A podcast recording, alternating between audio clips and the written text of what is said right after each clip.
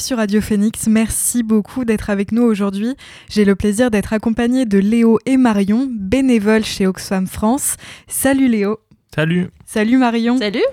Avec eux, nous reviendrons sur ce qu'est Oxfam et peut-être que vous en avez entendu parler récemment car l'ONG a publié en janvier un rapport sur les inégalités mondiales qui a fait beaucoup parler. On en discutera avec eux.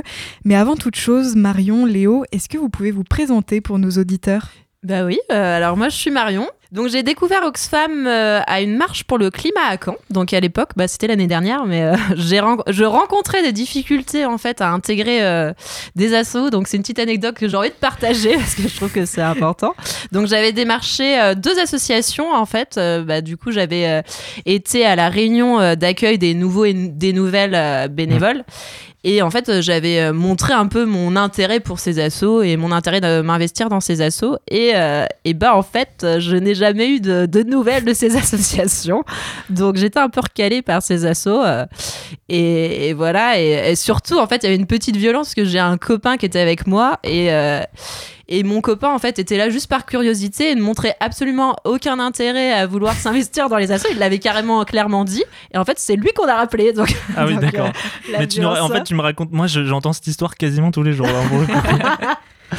Bon, bon, bref, et, et en fait, non, non, mais euh, enfin, je dis une violence et c'est absolument pas une violence voulue. Et je pense qu'en fait, euh, on se rend compte que dans le milieu associatif, bah, déjà, c'est des bénévoles et donc, euh, en fait, c'est compliqué. euh, Il y a beaucoup de choses à gérer. Et donc, voilà. Et alors, je, je suis allée aussi à Oxfam parce que aussi le projet, en fait, le projet Oxfam, bah, en fait, me parlait énormément aussi parce que c'est un, c'est une approche globale. En fait, Oxfam ne lutte pas uniquement euh, contre euh, le dérèglement climatique, mais euh, il lutte aussi contre les inégalités, le sexisme et la, la pauvreté. Et du coup, moi, cette approche globale, bah, ça me parle carrément. Donc ça, c'est aussi pour ça que j'ai voulu euh, intégrer Oxfam et aussi parce que les cordeaux sont super. et je voulais juste préciser euh, par rapport à cette chronique, c'est que moi, je suis pas économiste. Et donc, euh, bah, en fait, on a, avec Léo, on a essayé de synthétiser ce Mm. rapport qui est quand même assez dense. euh, et ouais, bah, Il y a beaucoup de, il y a beaucoup de biblio. voilà. Et On l'a pas lu, hein, euh, voilà. Et donc, bah, voilà, je sais pas que je voulais m'excuser par avance, mais juste dire que voilà, on a simplifié, on est, on est aussi bénévole et on n'est pas, voilà, on n'est pas pro, hein, mais en tout cas, euh, on a voulu quand même euh, simplifier ce rapport. Je euh, pense que ce personne va venir te dire non, mais c'est intolérable ce que tu nous racontes là, c'est pas vrai. mais on l'a compris, vous inquiétez pas. On l'a compris, ouais, mais c'est pour ça. C'est à portée de tout le monde en fait, en soi. Voilà. Euh, moi, je vais pas faire aussi long parce que j'ai pas eu de problème à rejoindre Oxfam ni, ni d'autres assos. Mais moi, j'ai pas eu de Oh. problème à rejoindre. Non, non, t'as pas eu de problème à rejoindre Oxfam et ni d'autres assos. J'ai pas eu une errance au niveau des assos.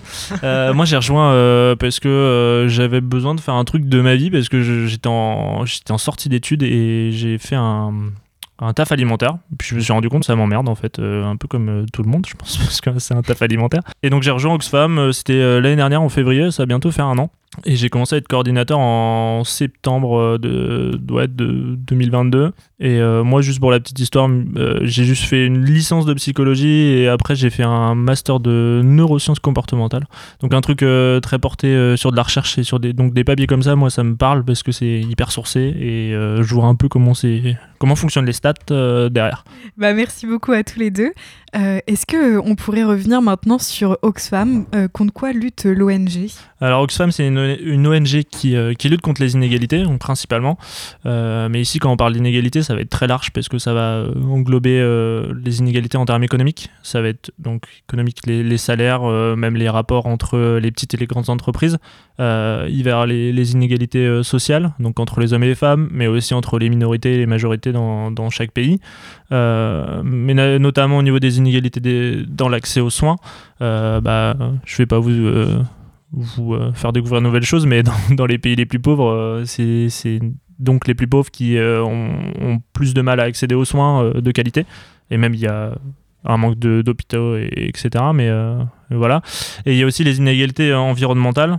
Notamment, euh, moi j'aime bien cet exemple-là parce qu'il parle beaucoup et puis il est assez récent. Je sais pas si beaucoup de personnes en ont entendu parler, mais au Pakistan, euh, l'année dernière, euh, je crois que c'était pendant l'été, il y a eu euh, une fonte des glaces euh, qui a entraîné des inondations qui ont, euh, euh, ravagé un tiers du pays. Donc ça a eu des conséquences qui vont englober tous ces trucs-là parce que ça va être euh, des inégalités économiques, parce que ça va être les, les gens vont plus pouvoir travailler, mais on va même plus pouvoir se nourrir. Les inégalités sociales, c'est pareil, ça va être, bah, il va y avoir les minorités qui ont souvent le pouvoir, bah, ils vont pouvoir se remettre plus facilement de ces situations-là. Et l'accès aux soins, c'est pareil, en fait, tout, tout est englobé à ce niveau-là. Donc Oxfam, ils sortent un, ils sortent un, rapport, enfin on sort un rapport, je vais dire on, même si c'est pas moi qui fais le rapport. Euh, on sort plusieurs rapports euh, chaque année et en janvier on en sort un un peu plus spécifique, euh, donc qui va être sur les inégalités de manière générale à l'occasion du, Forum économique mondial de Davos. et donc ce Forum économique mondial, c'est une fondation, une organisation de lobbying qui réunit chaque année euh, des patrons euh, de multinationales, des grands banquiers, des, oligarques, euh, même des, puissants responsables politiques, des intellectuels influents et tout ça du monde entier. En fait, ils se regroupent là-bas en, Suisse. Alors justement, tu as évoqué le rapport à l'instant. Est-ce qu'on pourrait revenir sur ses principales conclusions? Donc ce rapport intitulé La loi du plus riche, il parle de la croissance des inégalités mondiales et propose des solutions. donc vous l'avez peut-être entendu depuis 2020, les 1% les plus riches, ils ont capté 63% des richesses produites, près de deux fois plus que le de la population mondiale. Euh, la fortune des milliardaires, elle augmente de 2,7 milliards de dollars par jour. Donc 2,7 milliards par jour, euh, on est très loin du SMIC horaire, hein, je, pense. Rien qu'au cours de, ces dix dernières années, les milliardaires, ils ont multiplié leur fortune par deux. Personnellement, je trouve ça un peu dingue, euh, assez révoltant quand même, parce que c'est des sommes qu'on n'arrive même pas à imaginer. Et les ultra riches, ils se sont considérablement enrichis depuis 2020. Ils ont bénéficié de la, de la crise du Covid, euh, parce que les aides pour euh, faire continuer à tourner l'économie euh, bah, pendant cette phase très difficile, bah, ça, au final, bah, on vous a donné de l'argent, mais l'argent, il allait dans les entreprises, donc en fait, vous l'avez perdu. il n'est pas à vous. et les bénéfices des grandes entreprises aussi, ils ont atteint des records sans précédent. Là, je, je parle d'un truc qui est sorti aujourd'hui. total, c'est 36 milliards de dollars ou d'euros de bénéfices. Euh, donc euh, ils se mettent très bien parce que c'est un record. 10 milliardaires possèdent plus que les richesses combinées de 200 millions de femmes africaines c'est un peu euh, ouais c'est irréel en fait c'est hyper enfin eh oui, donc du coup c'est vraiment euh, les grandes perdantes à chaque fois c'est encore et toujours les femmes hein, euh, ceux qui vont subir la crise la crise qu'on parle là c'est l'inflation et qui vont devoir payer la facture ce sont encore les plus précaires et les femmes. Donc avant la crise de la vie chère France Stratégie elle estimait que les plus précaires dépensaient 41% de leurs revenus dans les dépenses contraintes. Les dépenses contraintes ça va être tout ce qui est bah, se loger se nourrir donc tous ces trucs là qui sont des des, trucs qui sont de plus en plus chers. Euh, et ces dépenses contraintes, donc ça va être 41% pour les ménages les plus précaires, mais ça va être 28% pour les, plus aisés. Donc on a quand même une différence qui est, euh, qui est importante. Euh, au quotidien, ça, ça change un peu tout.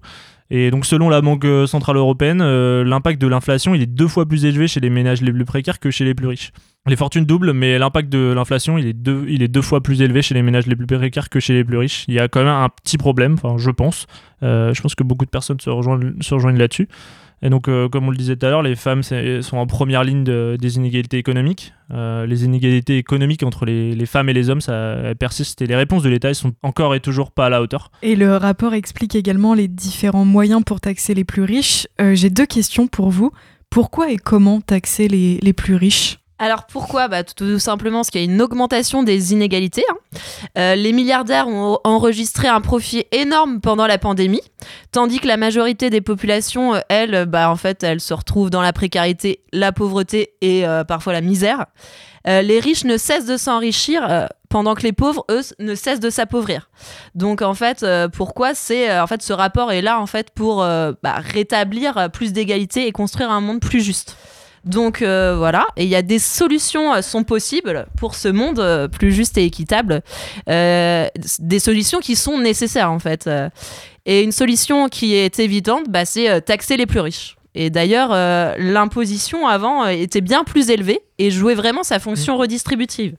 Donc euh, la taxation des plus riches permettrait au gouvernement en fait d'investir dans la santé, l'éducation, l'innovation, la recherche et le développement euh, euh, contre la catastrophe climatique. Et donc il y a 100 millionnaires en janvier 2022 qui ont signé une lettre appelant à une hausse des impôts les concernant, concernant leur fortune.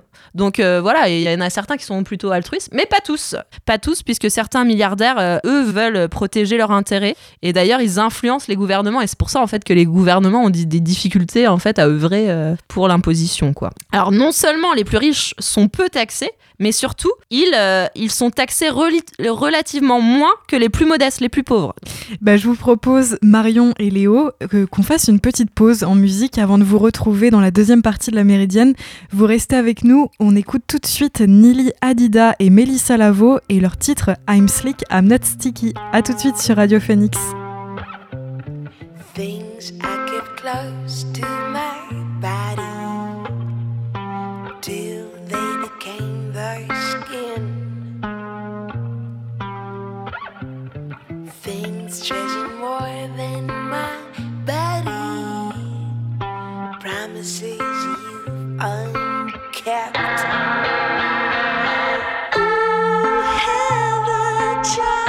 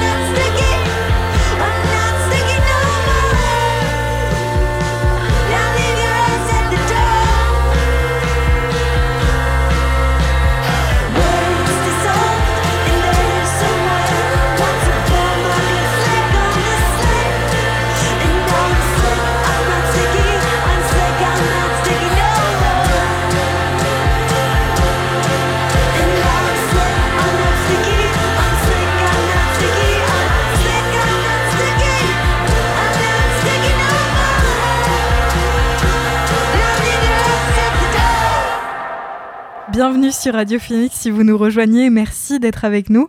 À l'instant, vous venez d'écouter Nili Hadida et Melissa Lavo et leur titre I'm Slick, I'm Not Sticky.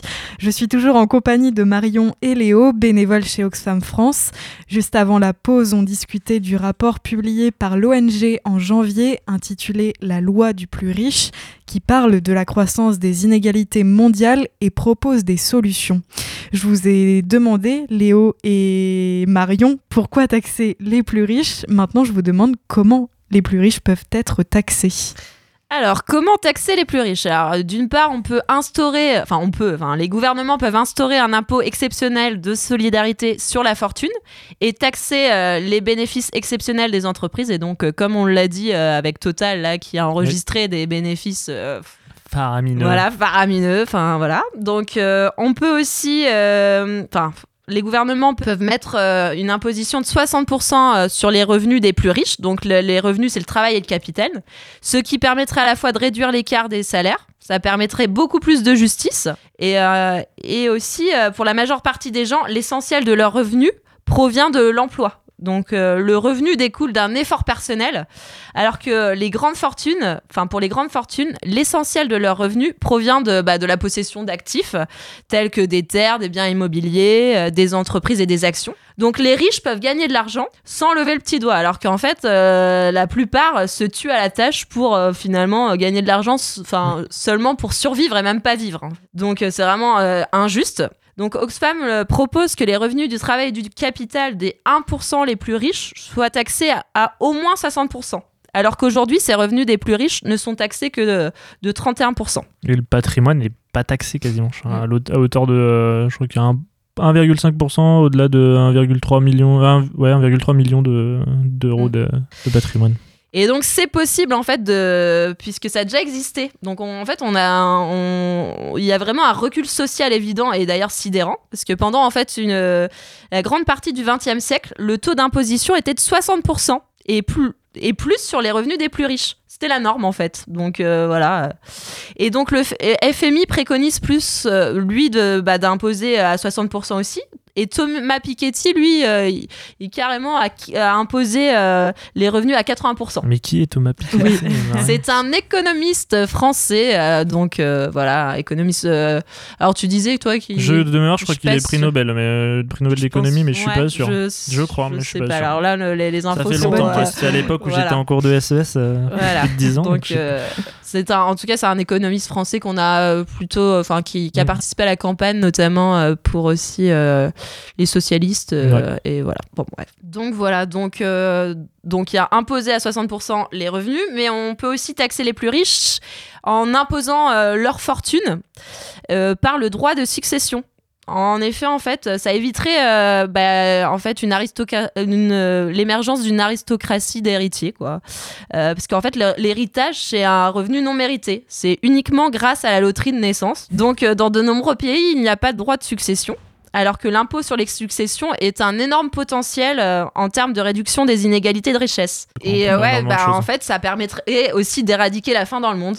Donc c'est important d'avoir une, réponse qui va être efficace pour aider les plus précaires, mais la solution, elle serait toujours de, réduire notre euh, dépendance aux, éner- aux énergies fossiles. Comme je disais tout à l'heure avec le Pakistan, en fait, on a des, répercussions sur, euh, sur le climat qui, affectent déjà les gens, en fait. C'est déjà là. Et euh, la dégradation de l'environnement et les bouleversements qui vont arriver vont, faire une accumulation de, Ça peut être même des réfugiés climatiques, en fait, parce que là, ça, va vraiment être concret, quoi. On va avoir des gens qui vont venir de plus en plus, on va pas pouvoir les accueillir et ça va être ça va être vite dramatique. Ce qui est étonnant, c'est que le gouvernement français, pardon, il a enrayé l'inflation et ce bien mieux que les, pays voisins, mais pourtant on se retrouve avec une, France qui est vraiment de plus en plus pauvre. Euh, comme je le disais tout à l'heure, je crois il y, a- de plus en plus de personnes qui sont euh, à la banque alimentaire Euh, et ça c'est vraiment un indicateur très précis de la précarité de la France. On a certes observé une augmentation moins importante sur les produits de première nécessité, mais ils ont quand même augmenté. La différence c'est que l'on observe dans, les autres pays, c'est que euh, dans, dans ces pays, il y a une revalorisation, une augmentation des salaires. En France, non. Euh, on a choisi d'augmenter les primes ou, des mesures ponctuelles, mais pas de hausse de salaire. Et l'OCDE euh, manque pas de le rappeler en fait. Euh, la France, elle est le pays qui a subi la plus forte hausse de, des revenus réels au deuxième trimestre 2022, alors que la majorité des autres pays ont progressé. On a contenu l'inflation, mais le pouvoir d'achat, il n'a pas été protégé. À côté de ça, le gouvernement, il ne veut pas faire contribuer les plus riches avec un impôt sur la fortune. Les entreprises, pareil. Pas d'impôt. Le ministre de l'économie, euh, Bruno Le Maire, il a même nié l'existence de ces super profits pendant des mois. Donc, euh, alors même que là aujourd'hui, on parle des 36 milliards de total. Euh, mais il a fini par appliquer une toute petite taxe qui devait rapporter seulement 200 millions d'euros. Donc c'est ridicule, quoi. C'est rien du tout.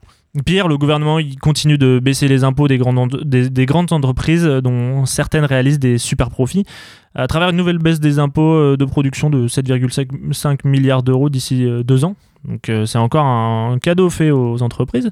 Donc est-ce normal? Euh, Pour moi non, clairement pas. Je pense pour toi Marion non plus. Non plus. Et Chloé non plus.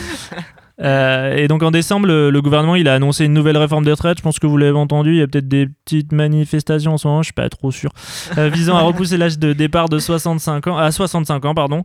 Euh, L'objectif serait de combler un déficit estimé à 12 milliards d'euros par an. Alors petit calcul de tête, 12 milliards d'euros. ah oui, c'est à peine 2% de la fortune des milliardaires français. Donc là, on peut aller les chercher, hein, l'argent. Et puis, en plus de ça, ce- cette réforme des retraites, elle a aucun sens parce que euh, le, le, enfin, le- le fonctionnement qu'on a actuellement, il fonctionne très bien parce qu'il va même pas y avoir de déficit en fait. C'est un déficit qu'ils inventent.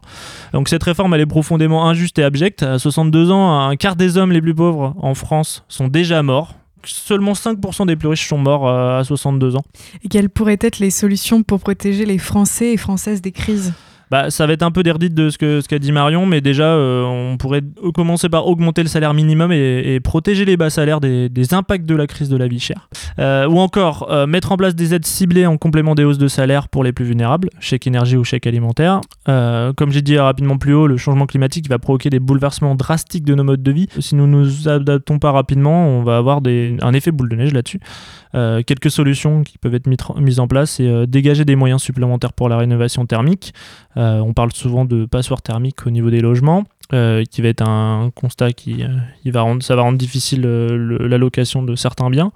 On peut également investir dans la maintenance et le développement de transports en commun du quotidien et la mobilité douce. Et on pourrait mettre en place des tarifications sur l'eau et l'énergie pour garantir à chacun un accès de base mais également garantir un accès de proximité aux services publics et lutter contre les déserts médicaux à travers la construction euh, de structures de proximité euh, et en recrutant et en revalorisa- revalorisant les carrières. Donc euh, il y a un large éventail de changements politiques et pratiques qui sont nécessaires pour construire un monde plus égalitaire. Donc les gouvernements doivent mettre en œuvre des politiques audacieuses et les gouvernements du monde doivent œuvrer ensemble afin d'augmenter en fait l'imposition des plus riches. Alors certains pays ont déjà commencé à instaurer euh, des politiques de taxation des plus riches comme euh, l'Argentine, euh, la Bolivie, euh, je vais pas vous faire, enfin il y, en a quand même, un panel de, de, pays. Et aussi, également, point important, en fait, les riches participent d'une manière considérable à la catastrophe climatique. En effet, il y a une nouvelle étude d'Oxfam qui montre que euh, les riches contribuent de manière disproportionnée au- au- à bah, la catastrophe climatique. Un milliardaire émet un million de fois plus de carbone qu'un citoyen ordinaire. Alors, de par leur niveau de vie euh, bah, exorbitant, mais aussi car les milliardaires euh, euh, sont deux fois plus successibles oui, d'investir en fait dans des industries polluantes comme les combu- combustibles fossiles. Et malgré euh, ce constat euh, que, que tu fais, Marion, euh, on peut se demander sur quoi se fondent certains gouvernements qui ne veulent pas taxer les riches. Et bah oui, on se demande pourquoi. Et en fait, il se base sur la théorie du ruissellement. C'est euh, théorie selon laquelle les gains des riches profiteraient à tous et à toutes. Et en fait, donc ça profiterait, ça, ça créerait de l'emploi, ça, ils investiraient dans l'innovation, la recherche, etc. Mais en fait, cette théorie n'a aucun fondement et ça a été, en fait, ça a été démontré par plusieurs économistes que la théorie du ruissellement ne fonctionne C'est pas. fumeux. Voilà. Donc en fait, il y a beaucoup d'enjeux finalement à taxer les riches. Il y a des enjeux sociaux, il y a des enjeux économiques, mais aussi écologiques. Bah, merci beaucoup Marion et Léo pour toutes ces explications très claires. On aura peut-être l'occasion de vous retrouver de temps en temps dans la Méridienne. Bonne journée à tous les deux et à bientôt. Merci à vous. Vous écoutez La Méridienne sur Radio Phoenix. Cette semaine à Radio Phoenix, on recevait Nathan, élève de 3e au collège Anne-Franck à Vassy. Salut Nathan. Salut Chloé. Aujourd'hui, tu vas nous présenter l'agenda du week-end pour les sportives et sportifs canets. Oui, et je vais commencer immédiatement en te posant une question. Juliette Chotard, ça te dit quelque chose? Euh, non, pas vraiment qui est-ce? Eh bien, Juliette Chotard, c'est une joueuse de l'équipe féminine du SMC. Elle s'est illustrée le week-end dernier avec un doublé lors de la victoire 3-0 contre Cherbourg. La revanche est déjà prévue ce week-end sur la pelouse de Venoy pour la Coupe de Normandie. Et quand la rencontre a-t-elle lieu? La rencontre a lieu dimanche à 14h30. Si elle s'impose, elle se qualifie pour les quarts de finale. Et en handball, que se passe-t-il ce week-end, Nathan? Vendredi soir, Caen reçoit Nancy au Palais des Sports. Nancy, actuellement 9e, est en quête de points. Les Vikings devront donc être prudents pour conserver leur place. On le rappelle, l'équipe est actuellement 6e du classement. On espère la voir se rapprocher du podium. Et en basket, une équipe cannaise va essayer d'aller chercher des points dans le Rhône. Et oui Chloé, le Caen Basket Club se déplace à Lyon ce vendredi pour disputer un match à 20h contre Lyon SO. À quelques jours de la fin de la phase 1 du championnat, la victoire est impérative pour le CBC. En effet, celui-ci pourra se qualifier dans le top 5. Un enjeu particulier ce week-end pour l'équipe de hockey, Nathan. Oui, effectivement, les Dracars reçoivent Cholet ce dimanche à 18h à la patinoire de Caen. Actuellement 9ème, juste derrière Cholet avec 30 points, l'équipe pourrait remonter rapidement si elle remporte ce match. Une victoire et les Dracars détrônent Brest à la 5ème place du championnat. Nathan, tu nous as parlé de l'équipe féminine de foot, mais qu'en est-il du SMC Est-ce que l'équipe va réussir à rattraper son retard? Et oui Chloé, le SMK a redonné de l'espoir à ses supporters le week-end dernier. En effet, après une rencontre globalement maîtrisée contre Bastien, quand l'a emporté 3-1. Ce week-end, l'équipe affronte Metz, un match important qui peut rapporter gros à Caen puisque l'équipe adverse se trouve en haut du tableau. Ça se passe au stade Saint-Symphorien, lundi 13 à 20h45. Les supporters du SMC vont donc devoir patienter un peu avant de regarder leurs joueurs sur la pelouse. Mais alors, la Ligue 1, fantasme ou réelle possibilité pour le SM Caen? Tout est possible dans le foot, et ce, jusqu'à la dernière journée du championnat. L'enjeu actuel, c'est de gagner contre Metz. Pour espérer une remontée du SM Caen, il faut, certes, miser sur notre invincibilité, mais aussi sur la défaite de nos adversaires. Si Bastia et Amiens perdent leur prochain match, cela nous ferait par exemple remonter déjà de deux places. Nous serions alors sixième au classement. Bah merci beaucoup Nathan pour toutes ces informations. Merci, à bientôt. À bientôt. La Méridienne, c'est terminé pour aujourd'hui. Merci à toutes et à tous de l'avoir suivi. On se retrouve lundi à 13h en direct pour une nouvelle semaine d'émission. Je remercie Athéba en régie qui vous prépare le best-of de la semaine. Et à 18h, vous retrouvez Maxime dans la belle antenne. Bon après-midi, à lundi.